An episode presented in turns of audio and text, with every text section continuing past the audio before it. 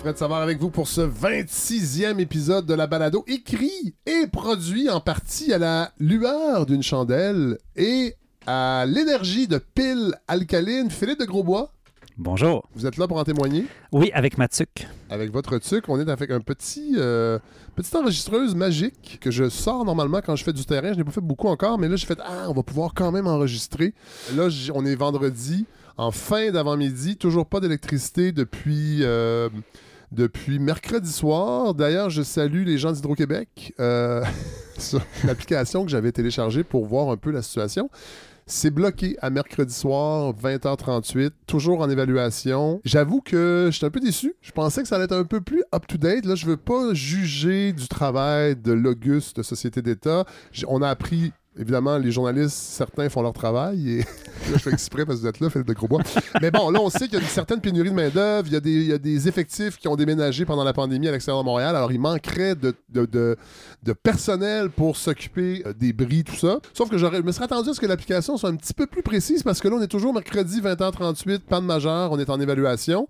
Euh, cela dit, les dimestres d'Hydro-Québec fait de rigolotes saillies sur, euh, sur Internet. Alors, au moins, on peut se bidonner. Ça donne quasiment envie de revenir à la Montreal Heat and Power. Euh, parce que bon, on vient d'avoir en plus une augmentation de 3 des tarifs. Je fais une blague, on veut pas reprivatiser Hydro-Québec. Mais quand même, pour une batterie verte nord-américaine, je- on je se me- pose des questions. Je me serais attendu à ce qu'il y ait eu plus de leçons de tirer de la crise du verglas de 98 C'est vrai. aussi.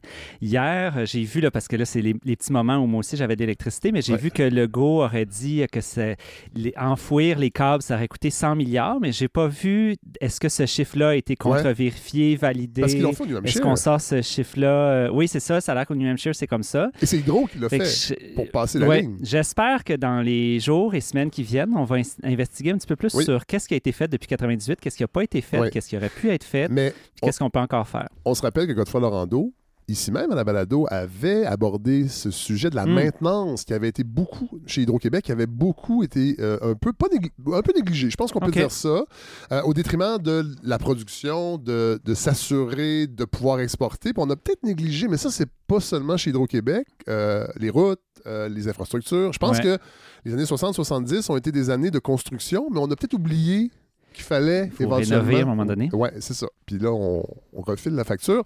Donc, euh, mais je suis content que vous soyez là, Philippe, parce qu'on aurait pu pas avoir d'épisode. Mais bon, vous êtes, vous êtes un vrai. On s'est débrouillé. On s'est débrouillé. Alors, euh, on est dans mon euh, luxueux sous-sol, luxueux studio qui est quand même assez froid. Ce sera donc un épisode écourté parce que j'avais une entrevue de prévue avec Pierre Madelin pour son essai La tentation écofasciste. Le livre sort aujourd'hui. Je l'ai enregistré mercredi après-midi. Je devais faire un peu de montage quand même parce qu'il était au Mexique. La, la connexion était euh, parfois un peu chambranlante. Ben bon, avec le, le verglas qui est tombé, la panne de courant qui en a découlé, ben euh, je pourrais pas euh, vous offrir aujourd'hui cette entrevue, mais ce sera pour plus tard parce qu'on l'a bien vu hein, avec euh, le verglas et euh, les changements climatiques. Comme dirait Patrick Lagacé, il se passe des Il se choses. passe quelque chose. Ouais, là, je dois dire qu'un qu'un deux, trois jours sans électricité, ni Internet, ni réseaux sociaux, ça porte au recueillement. hein, un recueillement qu'on a tous besoin ces temps-ci. Mais là, le recueillement ou la prière devra se faire en silence. Comme euh, dans les écoles publiques du Québec, c'est ce qu'a décidé Bernard Drinville, notre vaillant ministre de l'Éducation, qui a mis son, son pied à terre cette semaine. hein. Il, a, il a- il a enfin mis un hala à ce mouvement étrange qui frappe certaines polyvalentes québécoises. Un mouvement obscur, tapis dans les zones d'ombre de la société, un mouvement Dans les cages d'escalier. dans les cages d'escalier, mouvement visant à islamiser notre beau Québec en douce, en commençant par les élèves du secondaire qu'on tente de, radicaliser en multipliant les demandes d'aménagement de salles de prière dans des écoles secondaires publiques, une nébuleuse active depuis la semaine de relâche, paraît-il. C'est ce que nous apprenait Patrick Lagacé dans les pages de la presse, lui qui a parlé à une certaine Vicky, euh, ainsi qu'à plusieurs autres sources qui souhaitent rester cachées sous le voile euh, de l'anonymat. C'est pas clair hein, d'où ça vient, mais c'est clairement inquiétant. On sait pas d'où ça vient, mais euh, avec un peu d'imagination, on peut penser à une action concertée d'une nébuleuse, je l'ai dit, à une nébuleuse musulmane qui prend ses ordres probablement d'un obscur califat au Moyen-Orient. Philippe de Grosbois, évidemment, quand des choses comme ça sortent dans les médias, je pense tout de suite à vous. Qu'est-ce que ça vous dit, tout ça? Ça, Là, c'est- là, là, on ça- réagit ça me à donne- chaud. Oui, oui, oui, clairement, clairement. Ça, et d'ailleurs, ça me donne encore quelques petites palpitations au cœur. Euh, ben, peut-être première des choses, euh, vous disiez, bon, on a trouvé une certaine Vicky et tout ça. Puis évidemment, ça, c'est le genre de situation où est-ce que le deuxième côté de la médaille n'était pas disponible pour entrevue, manifestement. Donc, aucune personne musulmane ne semble avoir été interrogée. Ça aurait peut-être donné quelques explications sur quelque chose comme le ramadan par exemple. Euh, donc, peut-être que ça pourrait contribuer à expliquer le phénomène, c'est-à-dire que dans les dernières années, il y a eu la pandémie, donc les gens étaient à la maison, et dans les années précédentes, le ramadan tombait l'été. Donc là, on arrive, ah, mais là, tout d'un coup, ah, c'est après la semaine de relâche. Là, il y a comme une concertation, mais effectivement, les musulmans et musulmanes se concertent mondialement pour tenir le ramadan une fois par année. Mais en fait, moi, ce que ça m'a amené aussi, surtout, c'est euh, la question du complotisme, parce que la dernière fois qu'on était ici, ben, comme moi, j'étais ici. C'était pour parler du formidable livre Q comme complot. Et j'essayais de ramener, bon, je tape souvent sur le même clou, de dire que c'est pas seulement les médias sociaux où il y a du complotisme.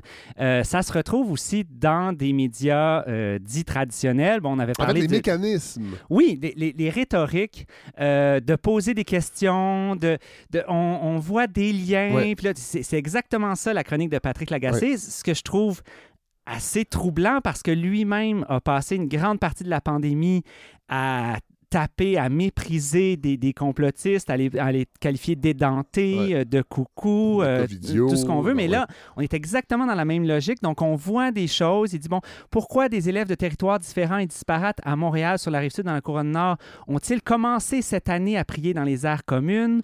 Euh, et là, il cite, bon, justement, l'enseignante qui dit, je ne suis pas conspirationniste, mais c'est clair qu'il se passe quelque chose. Comme si un mot d'ordre avait été lancé depuis la relâche. Soyez plus visible prenez plus de place, testez le système. Donc ça, c'est l'enseignante qui dit ça. Et euh, Patrick Lagacé termine sa chronique en disant, j'ai aussi le sentiment, là j'insiste sur le mot sentiment, j'ai aussi le sentiment qu'un mouvement militant a décidé de tester le politique avec le, le religieux. Donc toute sa chronique, dans le fond, est basée sur du sentiment, sur du ressenti. Euh, et, sur le témoignage de gens qui sentent aussi quelque chose. C'est ça. Donc, on, est vraiment dans le, dans le règne du, du ressenti. Puis on est vraiment, là, c'est back in 2006, c'est l'agenda islamiste caché euh, qui revient. Euh, c'est assez décourageant parce qu'on se dit, depuis la crise des accommodements raisonnables, c'est pour ça que je dis 2006, on dirait que les médias n'ont rien appris de, cette, euh, de, de, tout cet épisode-là, de toute cette crise-là. c'est comme un, joker qu'on peut ressortir, la menace islamiste qui, qui est revenue. on fait juste poser des questions. Ça fait des clics. Oui, c'est, ça génère du clic. Puis là, on est encore dans de la confusion des genres aussi parce que c'est un chroniqueur, Patrick Lagacé. Mais là, c'est comme un article. Mais il est journaliste aussi. Oui, ben en fait, chroniqueur. Donc, sa démarche. Oui, mais chroniqueur, à la base, c'est un journaliste aussi, si on regarde les, définitions de la FPJQ, la Fédération des journalistes. Euh, mais donc, il fait de la chronique, mais là, en même temps, c'est comme si on était un petit peu dans l'enquête, mais il n'y a pas besoin de suivre des règles trop euh, rigides parce que on va pas chercher euh, davantage d'explications, on fait juste se fier sur du ressenti parce que c'est de la chronique. Donc, on joue sur une confusion des genres, mais à partir de, cette, de ces, ces, ces flags-là qu'on allume, mais ben là, après ça, il peut y avoir toutes sortes d'autres articles qui vont, qui vont suivre. Évidemment, on va suivre ça grâce à vous, vigile médiatique euh, de la balado. Mais heureusement, le ministre Drainville a réagi à temps. La laïcité, pour l'instant, semble tenir bon dans toutes les écoles Saint-Jésus-Marie du Saint-Nom du Québec. On va pouvoir fêter Pâques tranquillement euh, dans la noirceur. Euh, bon, là, j'ai pas eu le temps de consulter toutes les positions officielles des partis à ce sujet. J'ai seulement lu celle de l'ineffable Pascal Bérubé mercredi soir, juste avant la panne de courant. Pascal qui semblait très heureux de la décision de Bernard parce que selon, selon lui, si on avait dit oui à une salle de prière dans une seule école, ça aurait fait jurisprudence. Il y en aurait eu d'autres, c'est certain. Hein. Il a raison, parce qu'on le sait, ces gens-là, ces gens-là, ils en veulent toujours plus. Ils nous grugent notre mode de vie, comme le disait jadis notre Jeannette euh, provinciale. Euh, c'est une vraie citation, ça? Elle avait déjà dit. Euh, non, non, non, mais ces gens-là. Non, non, non, c'est moi qui. C'est moi qui paraphrase, merci. c'est moi qui paraphrase. Sauf que c'est. C'est un peu ça que ça dit. Ça va faire, ça va faire traîner de poudre. bon, on rappelle que la dernière fois que Pascal Bérubé a vu un musulman, c'est quand il allait voir Rambo 3 au cinéma de Matane en 88. Cela dit, j'ai pas trop compris l'appui de Québec solidaire à la motion de l'Assemblée nationale qui rappelait que les écoles publiques du Québec ne sont pas un lieu de culte. Euh, il me semble qu'on le savait déjà, mais bon, euh, les logiques partisanes m'échappent parfois. Puis en même temps, les motions de l'Assemblée nationale n'ont pas beaucoup de conséquences euh, concrètes.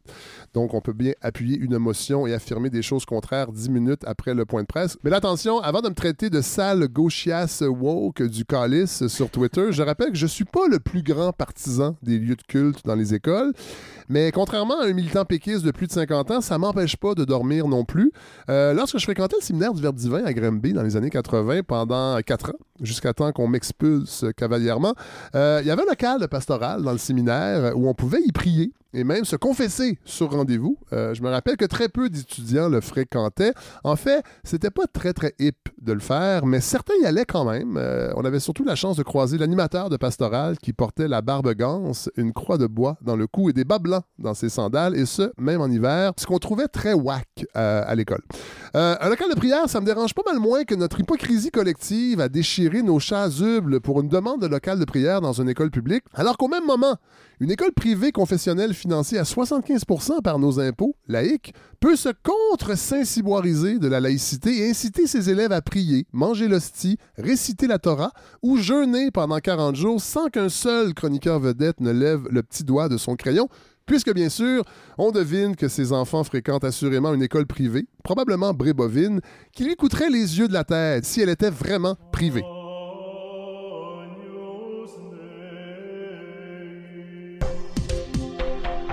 Sinon, évidemment, j'ai une pensée pour tous ces Québécois toujours en panne de courant au moment où euh, vous écoutez cette balado. Il doit en avoir encore. Mais j'ai surtout une pensée pour tous les membres du gouvernement et particulièrement les employés du ministère de la Santé et des Services sociaux qui, sans aucun avertissement, et là, je, je répète, sans aucun avertissement, ont été exposés à la notion de racisme systémique qui avait été incluse dans une formation pour contrer le racisme dans le réseau de la santé, qui était sur le point d'être déployée dans les prochains jours, une formation créée par des chercheurs universitaires, mais à la demande du gouvernement. Heureusement, des membres haut placés euh, au ministère de la Santé et au cabinet du premier ministre ont réagi promptement pour demander que soit retiré le mot en S de la dite euh, formation. Et là, selon mes sources... Ah, c'est la cancel culture. Oui. Euh, oui. Selon mes sources qui préfèrent garder l'anonymat, pratique ça, cette formule? On peut écrire à peu près ce qu'on veut sans vraiment euh, l'assumer. Donc, selon mes sources anonymes au ministère, une ligne d'écoute aurait été mise à la disposition du personnel caquiste exposé à la notion de racisme systémique. Mais malheureusement, des psychologues n'ont pas pu être déployés pour leur, euh, leur venir en aide, puisqu'il y a, depuis la fin de la pandémie, une liste d'attente de 28 mois pour simplement avoir un retour d'appel d'un psychologue avant qu'il vous avise qu'il n'a pas de place pour euh, de nouveaux patients. Un mémo interne a également été distribué demandant aux employés du gouvernement de ne pas se rendre directement dans un établissement de santé afin d'obtenir une consultation en psychologie. C'est un conseil avisé parce que non seulement les employés risquent d'être témoins de racisme systémique, mais en plus, ils risquent de croiser euh, des locaux de prière dans les hôpitaux qui existent depuis fort longtemps et qui n'ont jamais fait reculer la laïcité au Québec. Le gouvernement rappelle malgré tout que la liberté académique est une valeur primordiale pour le Québec et que les universitaires n'ont pas à s'inquiéter à l'avenir quand le gouvernement voudra les censurer. Ils seront avertis trois jours ouvrables à l'avance. Et d'ailleurs, pour rester dans l'actualité hospitalière, on a appris que l'ex-premier ministre Jean Charest aurait été admis d'urgence dans un hôpital montréalais la nuit dernière suite à une sévère luxation de la mâchoire euh, inférieure après avoir éclaté de rire à l'annonce qu'il recevrait 385 000 en dédommagement de la part de l'État québécois. Après divulgation de ses renseignements personnels dans le cadre euh, d'une enquête de l'unité permanente anticorruption, l'UPAC, en 2017, selon les avocats de Charret, cette divulgation lui a entraîné des torts irréparables, en plus de lui causer une grande détresse psychologique, détresse qui l'a probablement poussé à tenter sa chance euh, pour devenir chef du Parti conservateur en 2022. On rappelle que Jean Charest n'a jamais été déclaré coupable suite aux audiences de la commission Charbonneau, faut quand même le dire. Mais on rappelle aussi que ne pas être déclaré coupable ne veut pas nécessairement dire qu'on est innocent. Enfin, on rappelle que de penser que quelqu'un est innocent simplement parce qu'il n'est pas coupable, c'est aussi être coupable d'innocence. Et en terminant, J'aime ça. J'aime bien le retour de ces notes éditoriales. oui, ça a pris du temps, mais euh, je, suis en train de. Écoute, c'est une, mécanique qui était rouillée un peu, mais c'est comme le vélo, on la perd pas. Alors, je suis en train de m'y remettre. Bon, en terminant, toujours dans le domaine de la grande détresse euh, psychologique, il y a le pauvre Éric Duhem, toujours en mal d'attention, qui affirme que l'État ne devrait pas financer des séances de lecture de contes par des drag queens dans les bibliothèques publiques. Selon lui, c'est aux parents de décider si leurs enfants doivent être exposés à la différence ou faire du motocross. On rappelle pourtant qu'Éric Duhem est lui-même une drag queen politique, lui qui est un libertarien maquillé en conservateur.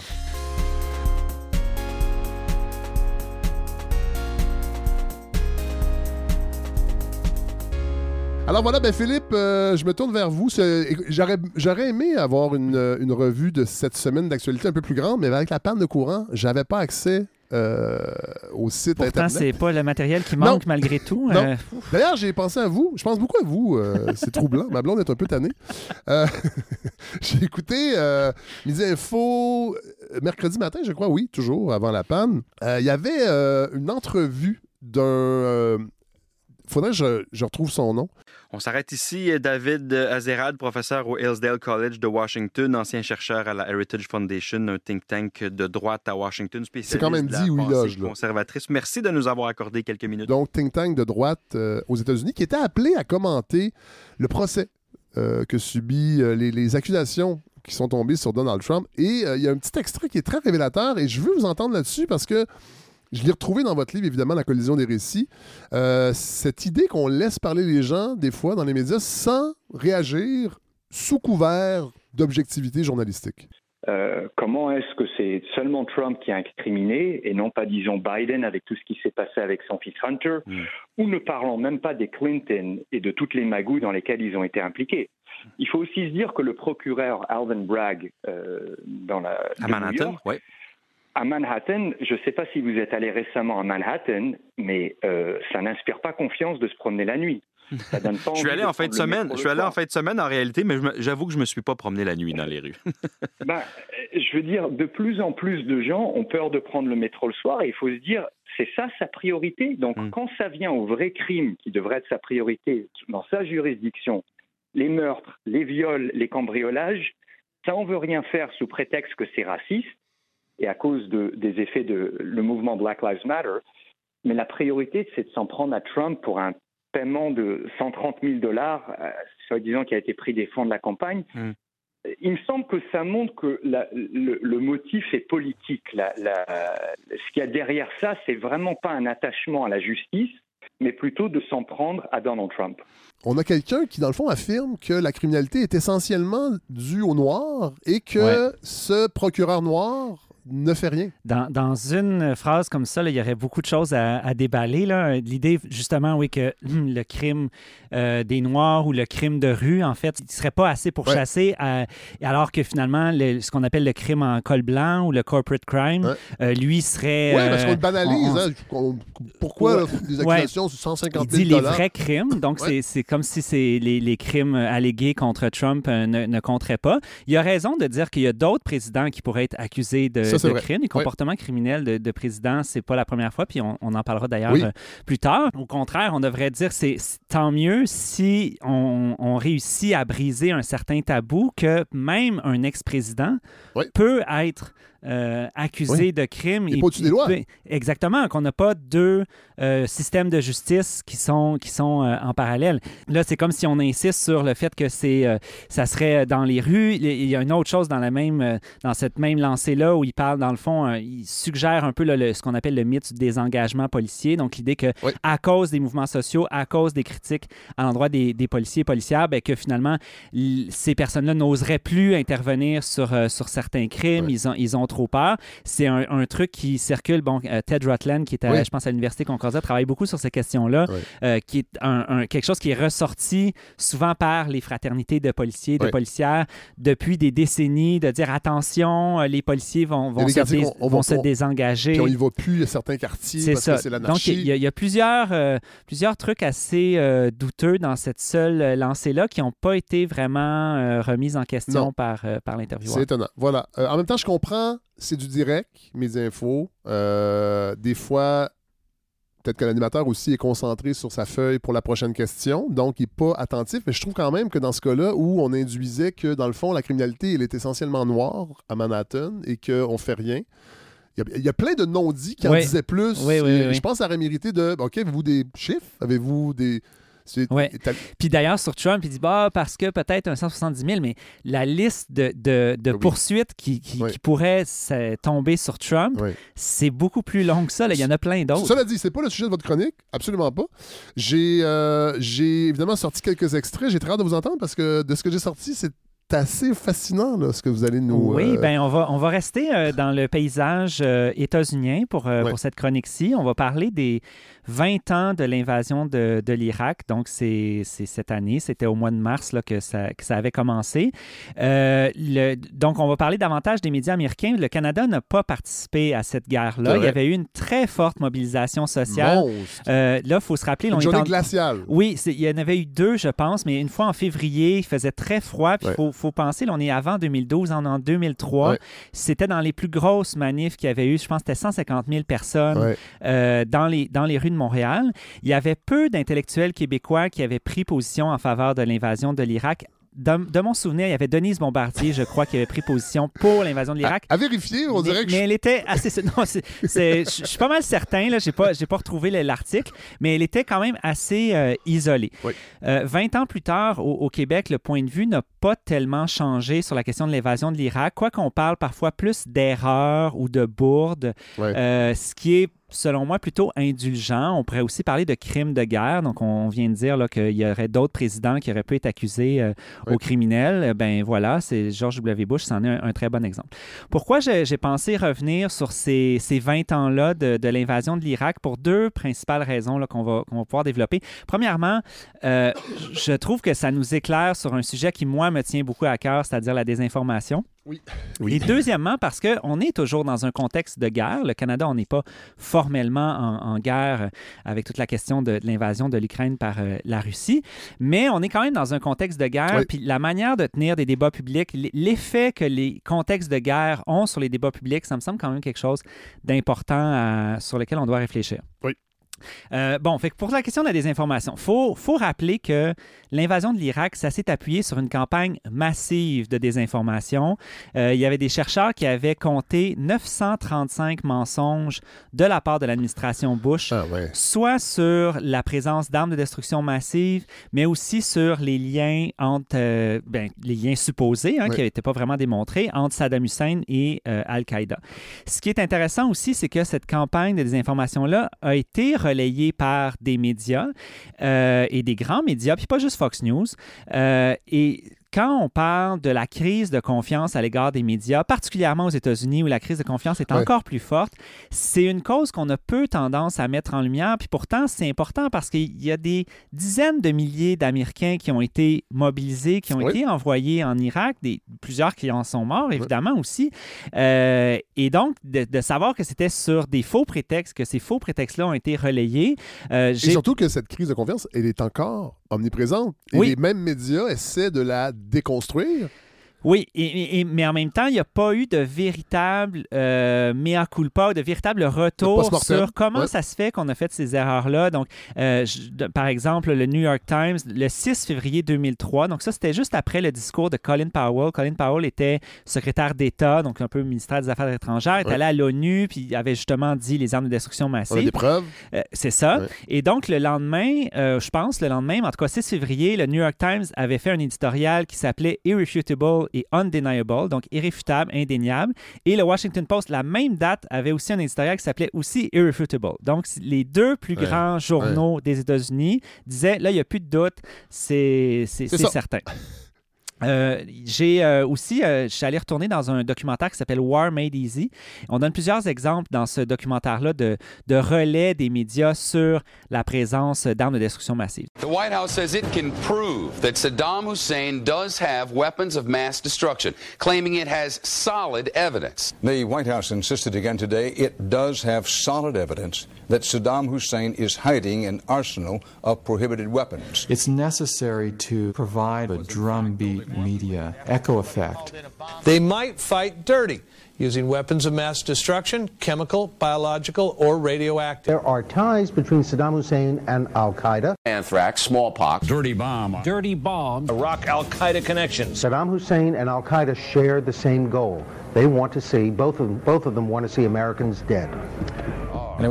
Évidemment, là, vous avez juste l'audio, mais c'est tout des séquences différentes de différents lecteurs de nouvelles ou de journalistes ou de médias différents. C'est un, mitraillage. Oui, oui, oui. Ouais. Donc, le, documentaire War Made Easy est disponible sur YouTube en passant, c'est des gens qui veulent le, regarder. Qui l'a fait, ça? Euh, ben, c'est tiré de... Je me souviens plus du nom du réalisateur, mais c'est inspiré d'un livre de, du même nom, War Made Easy, de Norman Salomon, donc qui est un, un columniste qui, qui, avait écrit donc justement un, livre là-dessus. Euh, et c'est lui qu'on entend à un moment donné qui fait un petit commentaire. On l'entendra peut-être à d'autres euh, moments. Donc, c'est vraiment euh, tiré de son œuvre. Et ce qu'on voit dans, cette, euh, dans cet extrait-là, c'est l'appui constant sur des sources gouvernementales. Donc, l'idée que si les sources gouvernementales le disent, ben, qui sommes-nous, dans le fond, pour contester ça? Eux autres, ils ont de l'information privilégiée. Euh, on parle aussi beaucoup de, généraux à la retraite qu'on invite très régulièrement Et ça, on fait encore aujourd'hui. d'experts. Ah oui, absolument. quand on parle de la police, quand on parle de l'armée, puis pas seulement aux États-Unis, au Québec aussi. Oui, oui, C'est souvent des gens à la retraite, donc qui sont crédibles puisqu'ils travaillaient dans ce milieu-là parfois, les liens de ces gens-là, parce qu'une fois qu'ils sont à la retraite, ben, là, ils deviennent justement consultants dans certains think tanks euh, qui poussent euh, pour euh, l'achat de, ou les, de, nouvelles dépenses militaires, mais ça, c'est pas toujours nommé. Il y avait un, rapport de l'organisme FAIR, donc Fairness and Accuracy in Reporting, qui est un, groupe là, qui fait un peu de la, critique des médias, qui avait étudié, qui avait montré que dans les semaines avant l'invasion de l'Irak, il y avait 267 membres ou ex-membres de l'armée du gouvernement qui avaient été interviewés et ah, un seul sur les 267 avait exprimer du scepticisme ou de l'opposition à l'invasion. Donc 266 sur 267.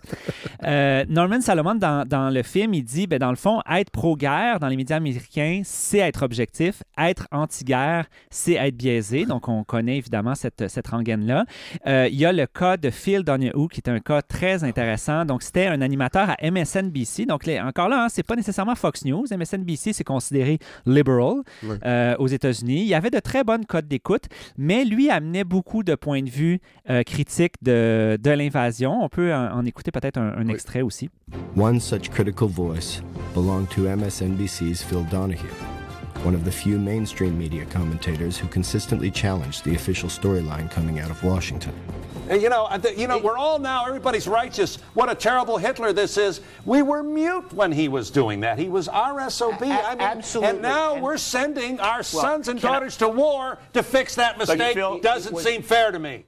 Despite being the highest rated program on MSNBC, Donahue's show was abruptly canceled by the network just three weeks before the start of the war. Phil Donahue was an anti war voice on MSNBC, one of the cable news channels. And a memo that was leaked as the Donahue show was canceled is very explicit. It said, We don't want this to be a face of NBC as the United States goes into war. Donc, son émission a été retirée des ondes trois semaines. La cancel culture, oui. Fred, encore la culture du bannissement qui, qui sévit. Donc, c'était des, précurseurs. Oui. Euh, et euh, dix ans plus tard, en 2013, Donahue va être en, en, interview à Democracy Now! Il revient sur cette période-là et je trouve ça assez intéressant d'avoir son regard de l'intérieur sur comment ça fonctionnait. I think what happened to me, the biggest lesson I think is the how corporate media shapes our opinions and our coverage. This was uh, a decision, my decision, the decision to release me came from far above. Uh, this was not an assistant program director who decided to uh, separate me from MSNBC. They were terrified of the anti war voice, and that is not an overstatement. Anti war voices were not popular. And if you're General Electric, you certainly don't want an anti-war voice on a cable channel that you own. Donald Rumsfeld is your biggest customer. So, uh, by the way, I had to have two uh, conservatives on for every liberal. Wow. Ça, Alors, c'est, je trouve ça assez... Traduisons. Oui, ben c'est ça. En fait, il dit euh, que, dans le fond, la décision venait vraiment d'en haut. Oui.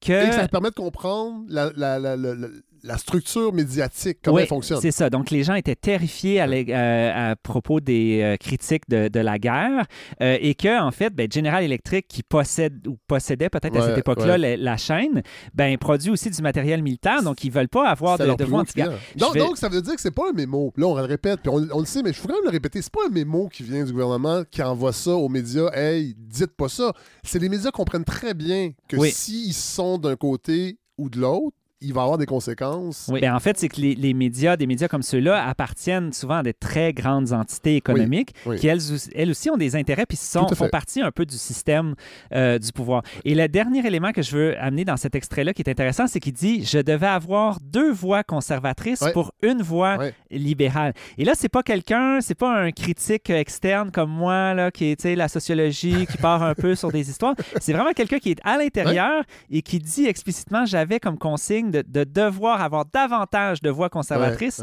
que de voix libérales. Donc, je, trouve ça quand même assez intéressant. Donc, on avait quand même des voix libérales, fait que ça donne aussi l'illusion que tout le monde peut s'exprimer. Oui, mais ça, c'est lui qui les avait. On l'a vu tantôt, euh, des, voix critiques, il n'y en avait pas tant dans les autres, dans les autres émissions. Euh, un truc intéressant aussi dans, dans, cette euh, question-là de, des médias dans les guerres en général, c'est ce qu'on appelle les embedded journalists, donc les journalistes embarqués, qu'on pourrait peut-être utiliser pour, pour traduire.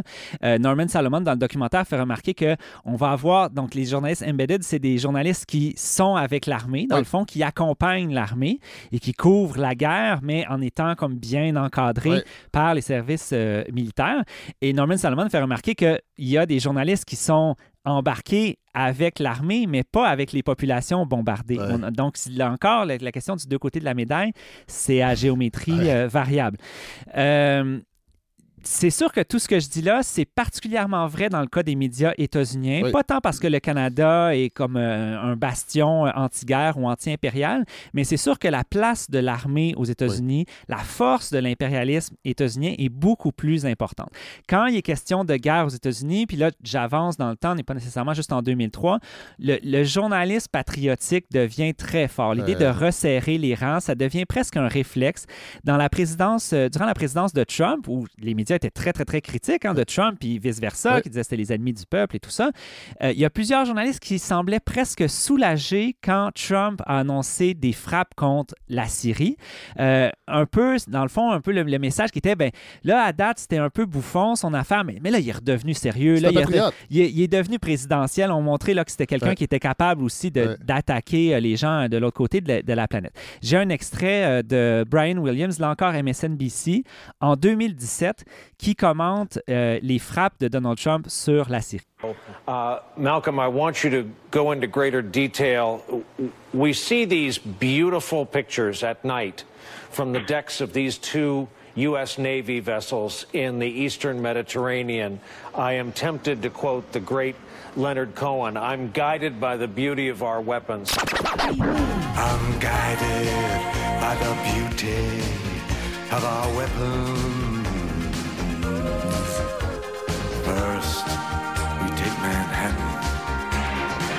Um, and they are beautiful pictures of, uh, of fearsome armaments making what is for them a brief flight over to this airfield. C'est incroyable. Je, je, pense que Leonard Cohen a dû se retourner ouais. dans sa tombe à ce moment-là. Donc, le, le, le, c'était le lecteur de nouvelles qui s'adressait oui, au ça. correspondant. Oui et qui lui dit c'est tellement beau. Oui, c'est des, des, belles images où on voit les, les, les, les missiles qui partent et ça, ça me rappelle les paroles de Leonard Cohen. I'm guided by the beauty of our weapons. Je suis guidé par la beauté. Je, je pense pas que Leonard Cohen, c'était dans ce sens-là qu'il en parlait. Non. Mais on voit, c'est ça, c'est la force du, du militarisme, ouais. l'effet que ça peut avoir sur, sur les médias. L'invasion de l'Irak à l'époque, avait aussi été appuyé par plusieurs intellectuels qu'on appelle libéraux, ouais. euh, et même de gauche. Euh, un cas exemplaire, c'était Christopher Hitchens, qui avait un peu viré son capot de bord à ce moment-là, en disant, ben là, euh, j'ai toujours été socialiste, démocrate et tout ça, mais là, euh, le, le, péril religieux, il faut faire quelque chose par rapport à ça. L'invasion avait d'ailleurs été appuyée par Hillary Clinton et par Joe Biden, ouais. qui étaient les deux à l'époque sénateurs. Et l'invasion de l'Irak avait été appuyée par quelqu'un qu'on connaît qu'on se rappelle peut-être, Michael Ignatieff. Oui, yeah. Hein, ça nous rappelle des souvenirs. Oui. Michael Ignatieff a été chef du Parti oui. libéral du Canada de 2008 à 2011. Qu'on présentait comme un très grand intellectuel. Oui, ah, absolument, absolument. Je ne dis pas qu'il l'est pas, là. Ben, c'était on ça, son branding. On, on pourra juger sur pièce. J'ai amené une petite citation parce que Michael Ignatieff avait publié dans le New York Times en janvier 2003. Donc, on est vraiment là dans le, drum beat là, qui commence à, à frapper de plus en plus fort. Ignatieff, il est alors à Harvard. J'ai amené une citation, elle est un petit peu longue, mais je la trouve quand même assez On a le pittoresque. temps balado. Euh, donc, Ignatieff dit, euh, j'ai tra- c'est traduction maison, c'est Oui. moi qui ai traduit. L'Empire américain n'est pas comme les empires passés, bâtis sur des colonies, la conquête et le fardeau de l'homme blanc. Nous ne sommes plus à l'ère de la United Fruit Company quand les entreprises américaines avaient besoin des Marines pour sécuriser leurs investissements à l'étranger. Évidemment, l'invasion de l'Irak avait rien à voir avec les investissements à l'étranger. Je continue. L'impérium du 21e siècle est une nouvelle invention dans les annales de la science politique, un empire léger, Empire Light qu'il dit, une hégémonie globale dont les notes de grâce sont les marchés libres, les droits humains et la démocratie, imposée par le pouvoir militaire le plus génial, donc c'est le mot awesome, que le monde ait jamais connu. C'est l'impérialisme d'un peuple qui se souvient que le pays a gagné son indépendance en se révoltant contre un empire et qui aime se voir comme un ami de la liberté en tout lieu. C'est un empire qui n'est pas conscient d'en être un, constamment surpris que voir, de voir que ses bonnes intentions attisent la rancœur à l'étranger. Wow. Hein, c'est, c'est c'est- c'est- incroyable. c'est magnifique. Alors, ça- d'ailleurs, je me permets une petite parenthèse, Ouais. vous couperez au montage si vous voulez, euh, Ou pas. euh, Fred. c'est- ouais. Euh, ça, ça c'est ce qu'on appelle les liberals. Et je trouve souvent, dans les milieux nationalistes conservateurs, on a tendance à dire que le Parti libéral du Canada, Ouais. Justin Trudeau, ça, c'est la gauche. Ouais. Hein, et même, Oui. c'est l'extrême gauche. Oui. Mais je m'excuse, mais les libéraux, ce n'est pas la gauche. hein. Les liberals, c'est des gens qui viennent mettre un vernis euh, gentil sur des politiques qui sont souvent Oui. très militaires. Des fois, il y a des caricatures où on voit euh, les. On compare républicains et démocrates. Les républicains, on voit un bombardier qui lâche des Ouais. bombes. Et les démocrates, on voit le même bombardier, mais il y a des posters dessus qui dit Black Lives Matter et qui a un drapeau arc-en-ciel, mais c'est les mêmes bombes qui non, tombent non, sur, le même, c'est sur le ça. même endroit. Oui.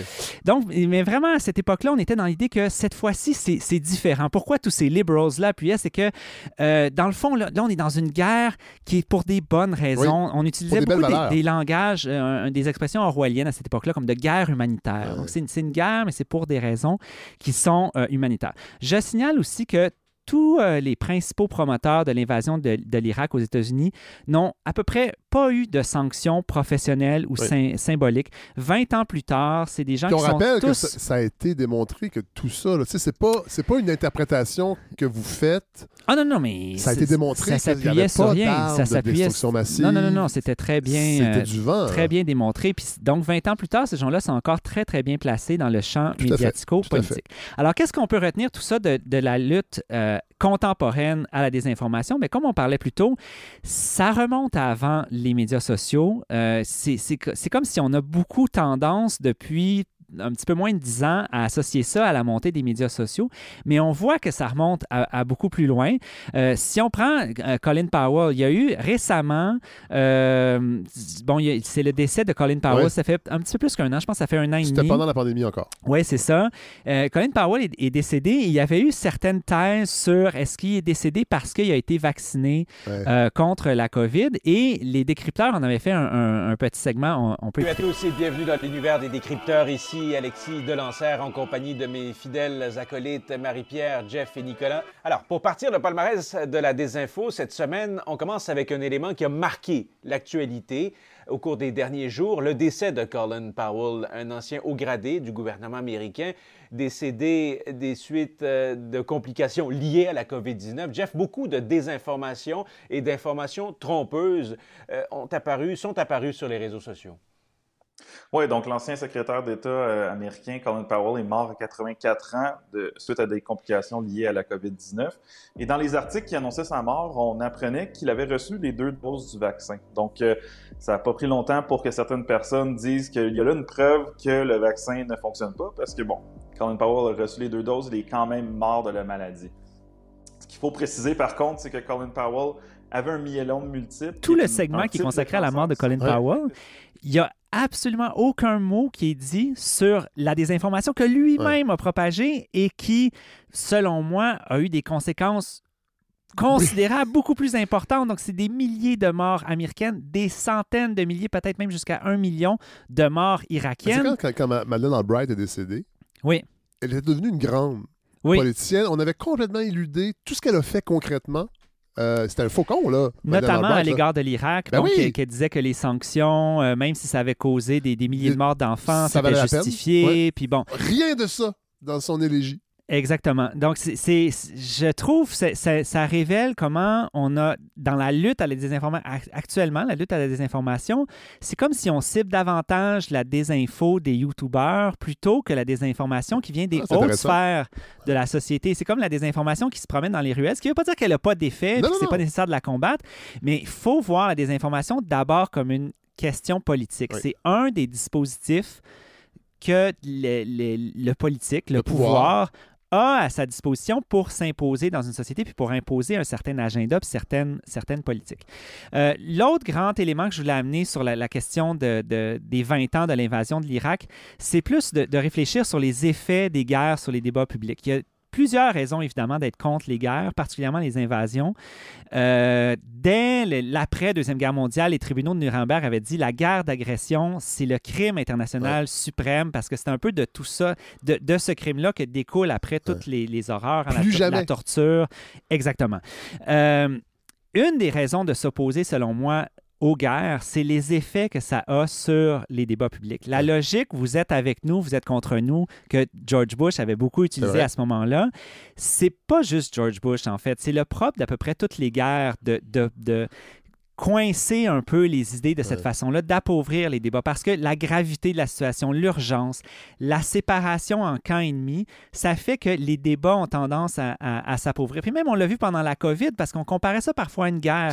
Macron disait, on, on est en guerre. oui, il y avait un langage guerrier. C'est ça, et on a vu le, même genre de, discours très figé ou d'amener des critiques. Bien là, c'est ça, vous pouvez être, vous pouvez être complotiste ou vous ne participez pas à l'effort de guerre, à l'effort national.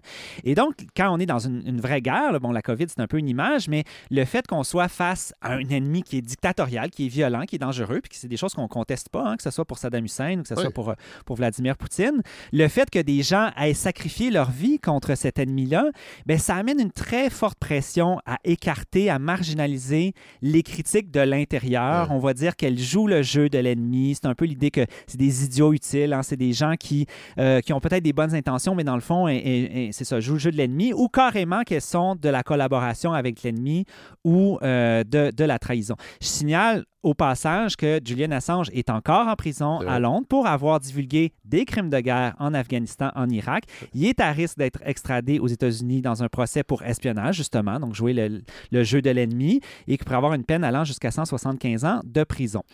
Euh, et donc, lors de l'invasion de l'Irak, on était beaucoup là-dedans à dire, ben là, si tu t'opposes parce que tu es pour Saddam Hussein, si tu t'opposes euh, à l'intervention en Afghanistan, c'est parce que tu veux pas que les femmes soient libres en, Afghanistan. Euh, Michael Moore aux Oscars avait gagné l'Oscar pour Bowling for Columbine en 2003. Puis là, on voit vraiment quand même qu'il y a des choses qui ont changé parce que je ne sais pas si à Hollywood, le, climat est le même, mais il se faisait huer copieusement pour, avoir dit que euh, Bush avait volé l'élection parce qu'il y avait encore des histoires de vote euh, douteuses, puis qu'il avait menti. Il disait, ben moi, je fais du documentaire, mais dans le fond, on est en guerre sur des faux prétextes. C'est Bush je encore en Floride, d'ailleurs. Oui, c'était les, sur les boîtes de vote. C'était le vote en Floride, exactement. Et donc, aujourd'hui, avec la Russie et l'Ukraine, on se retrouve un peu dans une situation comparable en termes de débat public. Je veux être très, très, très clair. La Russie, elle a envahi l'Ukraine de façon totalement injustifiable. Poutine, c'est un des pires tyrans de notre époque. L'OTAN. Ouais, bon, l'OTAN, bon, c'est ça. On, pourrait discuter longtemps de, toutes ces questions-là, euh, mais je veux quand même que ce soit très clair que ce que je dis là, c'est pour faire preuve d'aucune complaisance à l'égard de la Russie ou à l'égard de, de, Poutine. Ce que je constate, par contre, c'est que il y a des critiques des puissances occidentales qui, selon moi, sont légitimes et qui devraient pouvoir faire partie du débat, qu'on devrait pouvoir s'interroger sur comment ça a pu contribuer à ce qu'on se retrouve dans cette situation-là. Et que, puis après ça, ça se peut qu'il y en ait qui soient erronés, puis bon, ça va. Mais de dire que parce qu'on amène ces critiques-là, on est peut-être sur le payroll de Vladimir Poutine, ben c'est ça que je veux dire par appauvrissement du, débat public, c'est que c'est comme si c'est extrêmement difficile d'être à la fois opposé au régime ennemi tout en remettant en question certains choix de notre propre camp. Donc, ça peut être dit, ben, ça dépend. Dans les médias, on l'entend très, très, très peu, mais dans les débats, disons, sur les médias sociaux, ça va être caricaturé, disqualifié. Euh, j'ai vu, bon, des... Euh, une présentation d'Amnesty International qui parlait des doubles standards. Comment 2022, oui, c'est l'invasion de l'Ukraine par la Russie, mais qu'il y a aussi des, doubles standards. Et des gens répondaient en disant Ah, ben justement, ça, c'est quelqu'un. L'Amnesty International est rendu coopté par, euh, euh, par Poutine. Ah, ouais. Donc, c'est ça. Je, je, rappelle, la responsabilité première de l'invasion euh, revient sans contredit à la Russie. Après, on a le devoir de s'interroger comment nos propres gouvernements armés ont pu y contribuer. Je vais donner un exemple. On va sortir un peu de la question de l'OTAN. Euh, Poutine, c'est quelqu'un qui a longtemps été soutenu par les puissances occidentales, euh, par la Grande-Bretagne sous Tony Blair. Donc, on est vers la fin des années 90, début des années 2000. la Russie, à l'époque, bombardait la Tchétchénie, mais Poutine était vu comme quelqu'un qui allait un peu revamper la Russie, la sortir et l'amener dans une logique néo-capitaliste aussi. Oui, dans le commerce mondial. C'est ça. Bon, l'URSS était tombé, ça faisait comme une dizaine d'années, puis il y avait eu toute une période avec Elstine où on voyait que là, ça allait pas très, très bien. Puis là, Poutine allait sortir de ça. La Russie et Poutine ont été accueillis au G8 de 1998 à 2013. Donc, c'était vu. Donc, c'est. C'est pas un renégat. non, c'est ça. Peut-être qu'il y avait des bonnes raisons par ailleurs, mais il euh, faudrait quand même réfléchir à ça puis voir comment est-ce que ça a pu euh, contribuer. Une autre critique qui me semble être légitime, donc je mentionnais tantôt la question des doubles standards euh, qui était amenée notamment par, par Amnesty International. Bien, on l'a beaucoup vu dans, dans, les, dans les premiers mois peut-être de l'invasion, toute la question des réfugiés ukrainiens, où là encore, il y a des doubles standards entre qui sont des bons réfugiés, entre guillemets, puis des réfugiés que, hmm, est-ce qu'ils vont aller prier dans les cages d'escalier de nos écoles? On ne sait pas trop. Alors, on a quelques extraits peut-être pour le démontrer. Now with the Russians marching in, it's changed uh, the calculus entirely. Uh, tens of thousands of people have tried to uh, flee the city. There will be many more. People are hiding out in bomb shelters. But this isn't a place, with all due respect, um, you know, like Iraq or Afghanistan that has seen conflict raging for decades. You know, this is a relatively civilized uh, relatively European, I have to choose those words carefully too, uh, city where you wouldn't expect that or hope that it's going to happen. So it's partly human nature, but they are not Ça, c'est vraiment fou. Moi, moi, ce que j'aime beaucoup de cet extrait-là, c'est que il, il, sent, il sent qu'il est en train de ouais. dire quelque chose qui. Ah, là, faut, que, fond, faut que je choisisse mes mots comme il faut. On comprend pas pourquoi ils sont en guerre parce que c'est pas comme des pays oui, qui, qui, sont, qui sont toujours en guerre. Je ne sais même pas pourquoi. Hein. Je J'ai aucune idée de pourquoi c'est l'Irak et, et l'Afghanistan, c'est toujours en guerre. Et c'est des gens relativement européens. Oui, et, ils sont pas complètement européens. Relativement. c'est vrai. Et euh, plutôt civilisés. Euh, mais c'est ça, il dit il faut que je choisisse mes mots convenablement. C'est comme si peut-être que l'autre mot qui est en tête, c'est blanc, par exemple. mais je le dirais pas, mais finalement, on comprend pareil. Oui, L'euphémisme fait la job. D'autres vont le faire, par exemple. On voit bien ce qu'il fuit et il n'est pas question de dire est-ce que vous êtes vraiment des, réfugiés? On est au 21e siècle, on est dans une ville européenne et on a des tirs de missiles de croisière comme si on était en Irak ou en Afghanistan, vous imaginez Ça sera sans doute une immigration de grande qualité en mmh. revanche. Ce seront des intellectuels. Parce que ce sont des Européens de culture, même si on n'est pas dans l'Union européenne, on est avec une population qui est très proche, très voisine. On ne parle pas là de Syriens euh, qui fuient, euh, qui fuient des bombardements euh, du régime syrien soutenu par Vladimir Poutine. On parle d'Européens qui partent dans leurs voitures qui ressemblent à nos voitures. Il y a une différence entre les Ukrainiens qui, encore une fois, participent de notre espace civilisationnel avec des, populations qui appartiennent à d'autres civilisations. On aura une immigration de grande qualité dont on pourra tirer profit. Ah oui, c'est fou ça, mais c'est nouveau. Ils ont même les mêmes voitures. Presque les mêmes modèles que nous. Oui, mais, ça, c'est un montage de, Différents, euh, différents chroniqueurs de plateau en France. France oui, voilà. Cela dit, on a eu ça ici aussi. À moindre mesure, puis là, je veux quand même le dire, c'est Rémi Trudel, chroniqueur au 15-18, euh, et c'est au début de la guerre. Euh, il parlait des villes sanctuaires. Ce concept-là des villes sanctuaires, qui sont des villes aptes à accueillir plus facilement des réfugiés de situations conflictuel ailleurs. Je vais lancer l'extrait, puis je vais revenir quand même pour une petite précision. D'autant que la communauté ukrainienne ben au Canada est bien établie.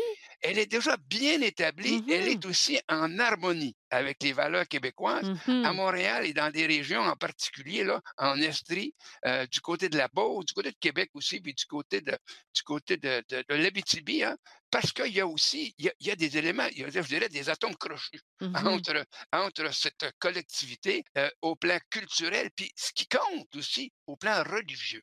ce sont des catholiques orthodoxes. Mm-hmm. Bon. avant, juste avant ça, il y avait quand même euh, souligné l'accueil des réfugiés syriens.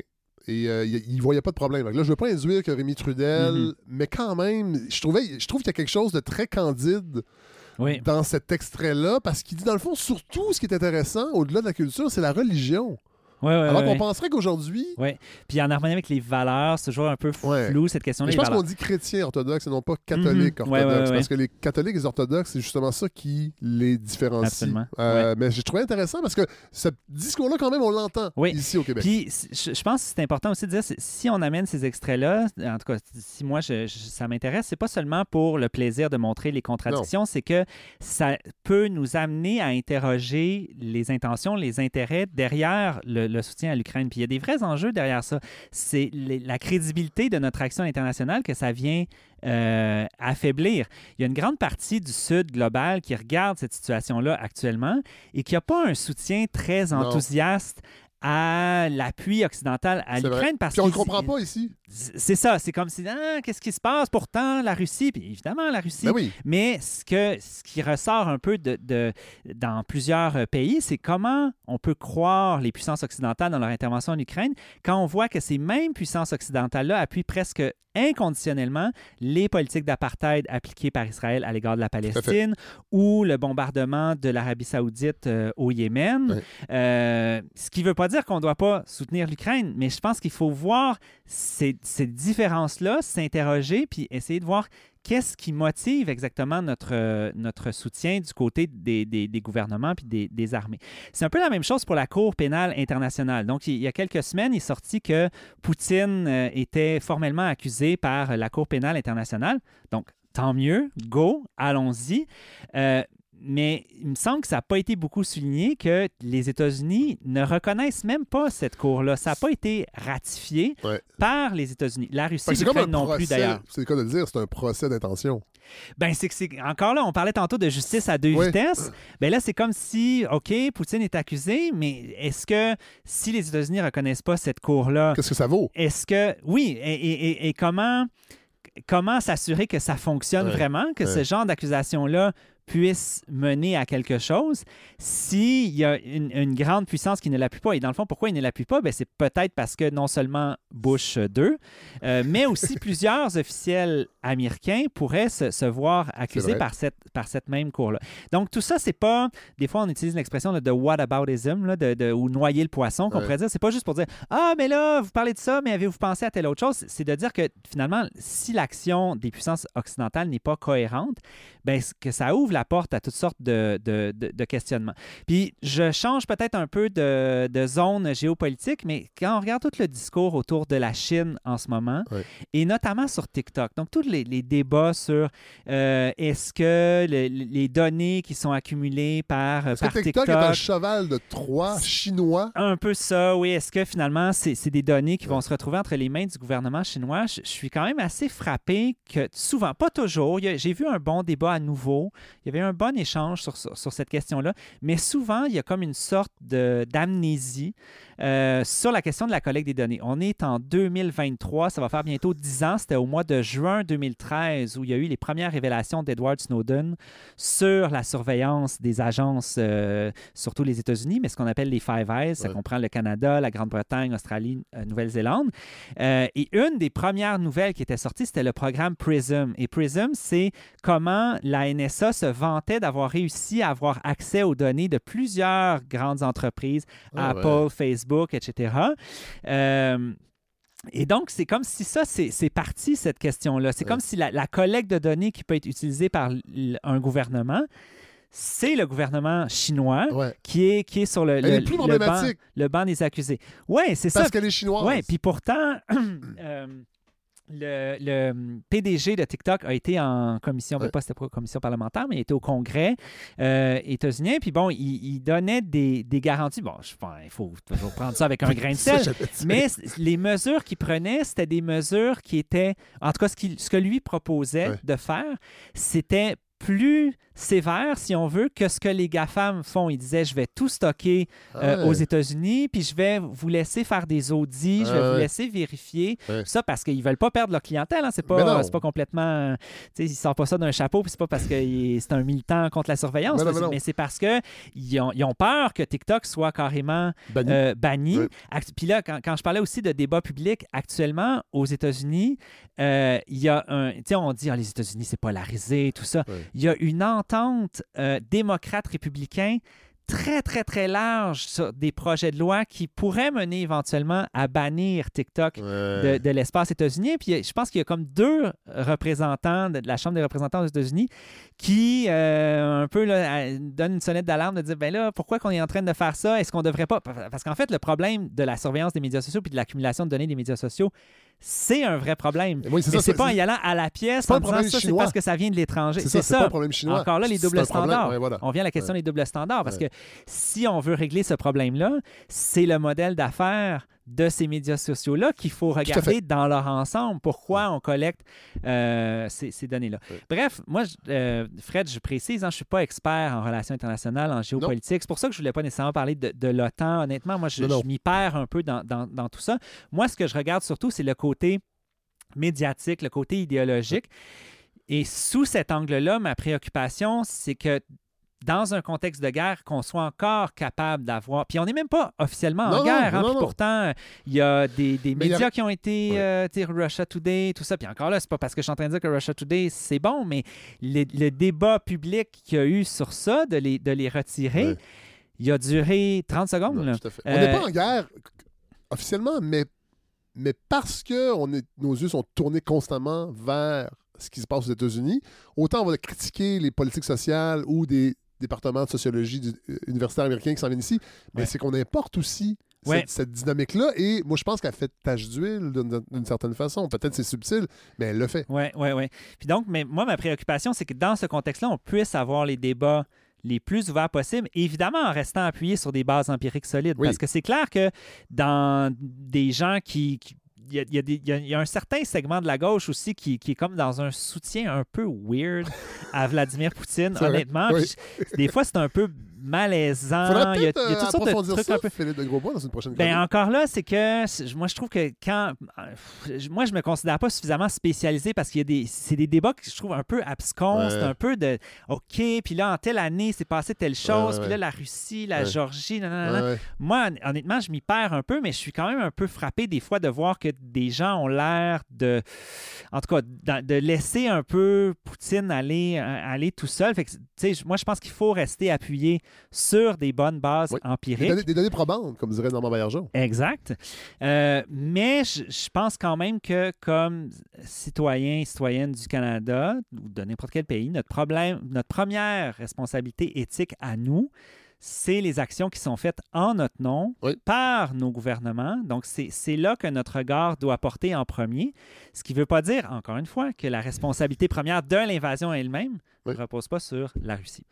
Philippe de Grosbois, de Grosbois merci. Euh, ma, ma mâchoire est en train de geler parce qu'on n'a toujours pas de chauffage. Voilà les mains, euh, Oui. je ne pouvais pas mettre mes gants parce que je ne pouvais pas qu'on va arrêter. scroller. C'est pour euh, ça qu'on va arrêter, on va aller se réchauffer. Je vous rappelle, vous êtes professeur de sociologie au Collège Antique et vous êtes la vigile médiatique de la balado. Encore une chronique passionnante. Merci.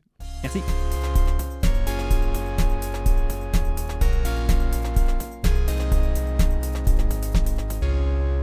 Alors voilà ce qui conclut ce 26e épisode de la balado. Vous avez sûrement remarqué que le son est pas tout à fait le même. En fait, c'est le bon vieux son de la bonne vieille console que j'ai retrouvé puisque ce soir, 7 avril, vendredi, 18h03, le- l'électricité est revenue à la maison.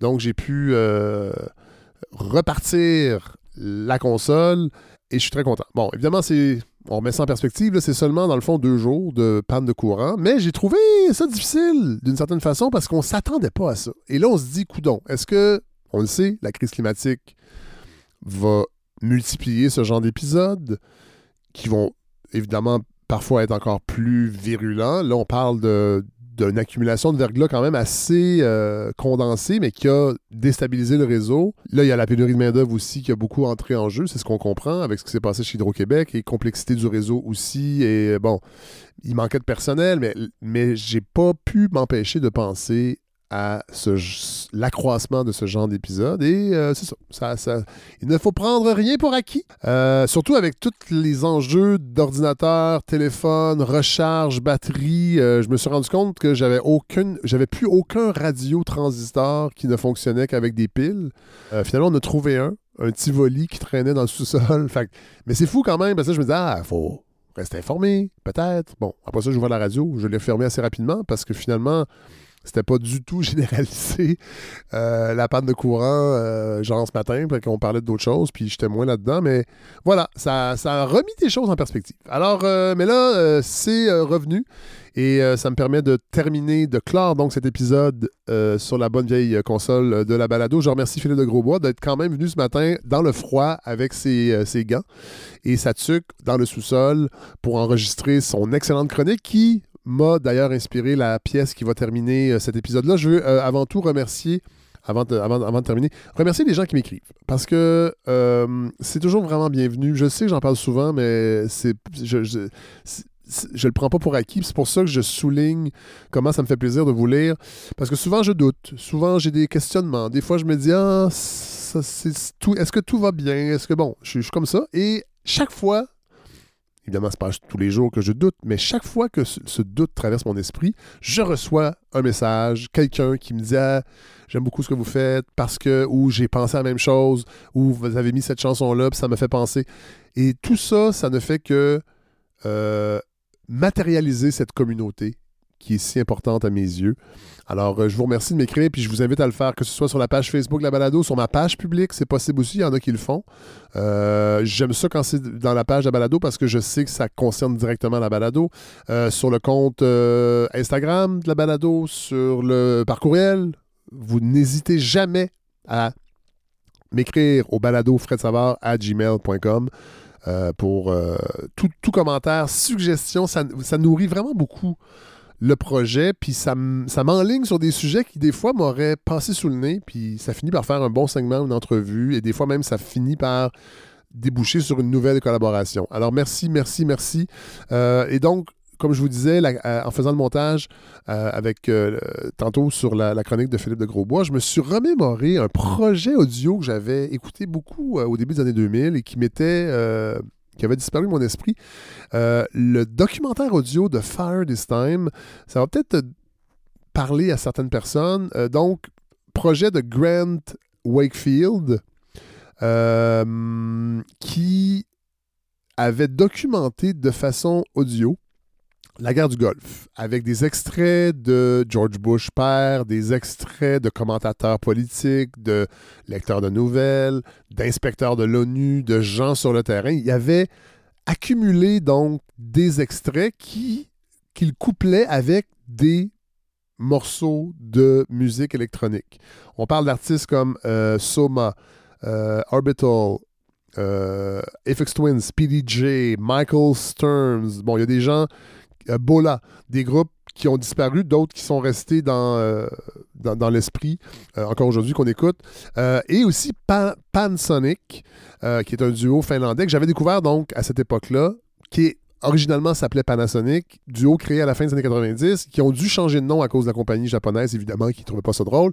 Ils ont enlevé seulement le A de Panasonic et ils en ont fait le titre de leur premier album qui s'appelait A, sorti en 1999, et c'est devenu Panasonic. Donc, c'est ce que je vous offre. Vous allez voir, c'est un peu, euh, c'est un peu dru comme musique. Je ne sais pas si je pourrais dire ça comme ça. C'est un peu rude comme musique électro. Euh, c'est froid, euh, mais c'est pas de la musique contemporaine euh, nécessairement non plus, donc ça reste quand même assez linéaire, mais il y a une certaine froideur, mais qui, qui s'y est très bien au propos de ce documentaire-là de Fire This Time, parce que vous allez voir, il y a des pleins d'extraits derrière ça, et la fin, la finale est vraiment, vraiment fort à propos. Donc, la pièce s'appelle The Whore of Babylon, Pansonic. Et j'ai déjà très très hâte de vous retrouver la semaine prochaine. Soyez prudents, faites attention à vous. Ne vous promenez pas sous les arbres à Montréal. On se retrouve très bientôt. Salut. Thus with violence shall that great city Babylon be thrown down. We're like the bullies of the world right now. You know that? And the voice of the harpers shall be heard no more at all in thee. Throwing the pistol at the sheep herder's feet. And, the light of the candle shall shine no more at all. Pick it up. This is CBS. This is PBS. This is ABC. This is the National Broadcasting Company. Good evening. The United States of America is at war. Pick up the gun.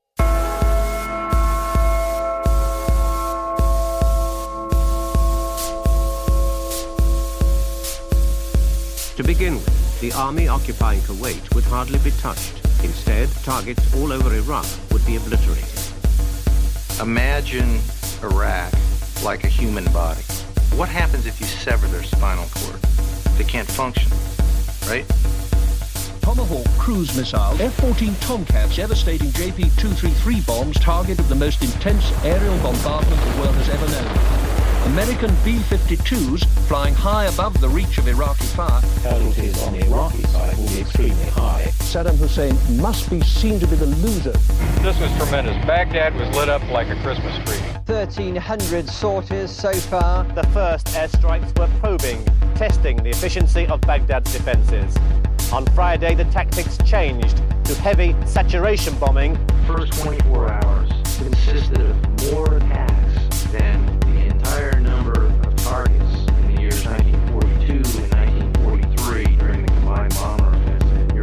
Six minutes after the stealth bombers left, the cruise missiles arrived.